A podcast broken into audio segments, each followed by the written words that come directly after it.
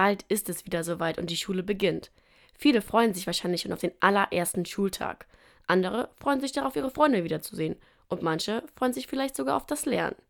Der erste Schultag ist immer aufregend. Aber für manche ist das nicht nur ein positives Gefühl, erklärt Ulf Kronenberg. Schulpsychologe der staatlichen Schulberatungsstelle für Unterfranken. Es gibt natürlich auch Schüler, die sagen, oh nee, jetzt geht es wieder los, äh, da freue ich mich nicht drauf.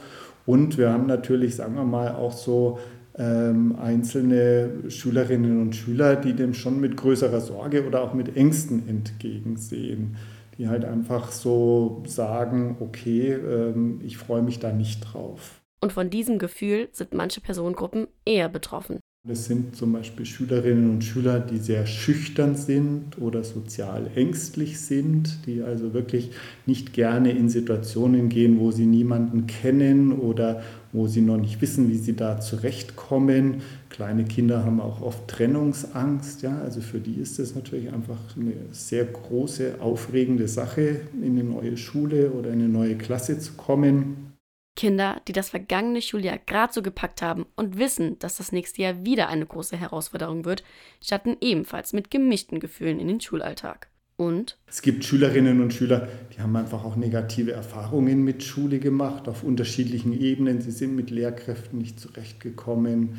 Sie sind vielleicht, fühlen sich in der Klasse nicht wohl, sind Außenseiter bis hin zu Mobbing, das sie erfahren haben.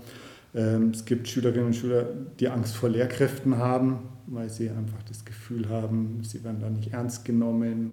Die Eltern sind in diesen Fällen wichtige Bezugspersonen und das richtige Verhalten in solchen Situationen ist wichtig dass man das als Eltern auch ernst nimmt und dass man aber schon sehr darauf achtet, das nicht irgendwie zu verstärken. Also dass man eben jetzt nicht damit einsteigt und ähm, einfach so sagt, ich kann das verstehen und mir ging das auch so und dass man also wirklich so diese Aufregung zu sehr aufgreift, sondern im Prinzip ist es eigentlich immer wichtig für Eltern, dass sie so eine gewisse Gelassenheit und auch eine gewisse Zuversicht ausstrahlen. Manchmal reicht die Hilfe der Eltern jedoch nicht aus. In extremen Fällen zum Beispiel, also wenn es wirklich Kinder sind, die also jetzt massive Ängste haben, wo man vielleicht auch so wirklich die Sorge hat, klappt das morgen, wenn der erste Schultag ist, dann würde ich schon auch empfehlen, vielleicht vorab mit der Schule einen Kontakt aufzunehmen, um einfach so, damit eine Lehrkraft, die dann in, am ersten Tag dasteht, das einfach im Blick halten kann und sich auch bemühen kann. Diese Fälle sind die Minderheit. Eine genaue Zahl gebe es nicht, aber sie steige, erklärt Ulf Kronenberg. Das liege unter anderem an den Folgen der Corona-Pandemie und an einer steigenden Überbehütung. Die Eltern meinen das zwar gut, aber die Kinder lernen so schlechter, mit ihrer Angst umzugehen. Auch die Lehrkräfte erleben, dass äh, Schule hektischer geworden ist.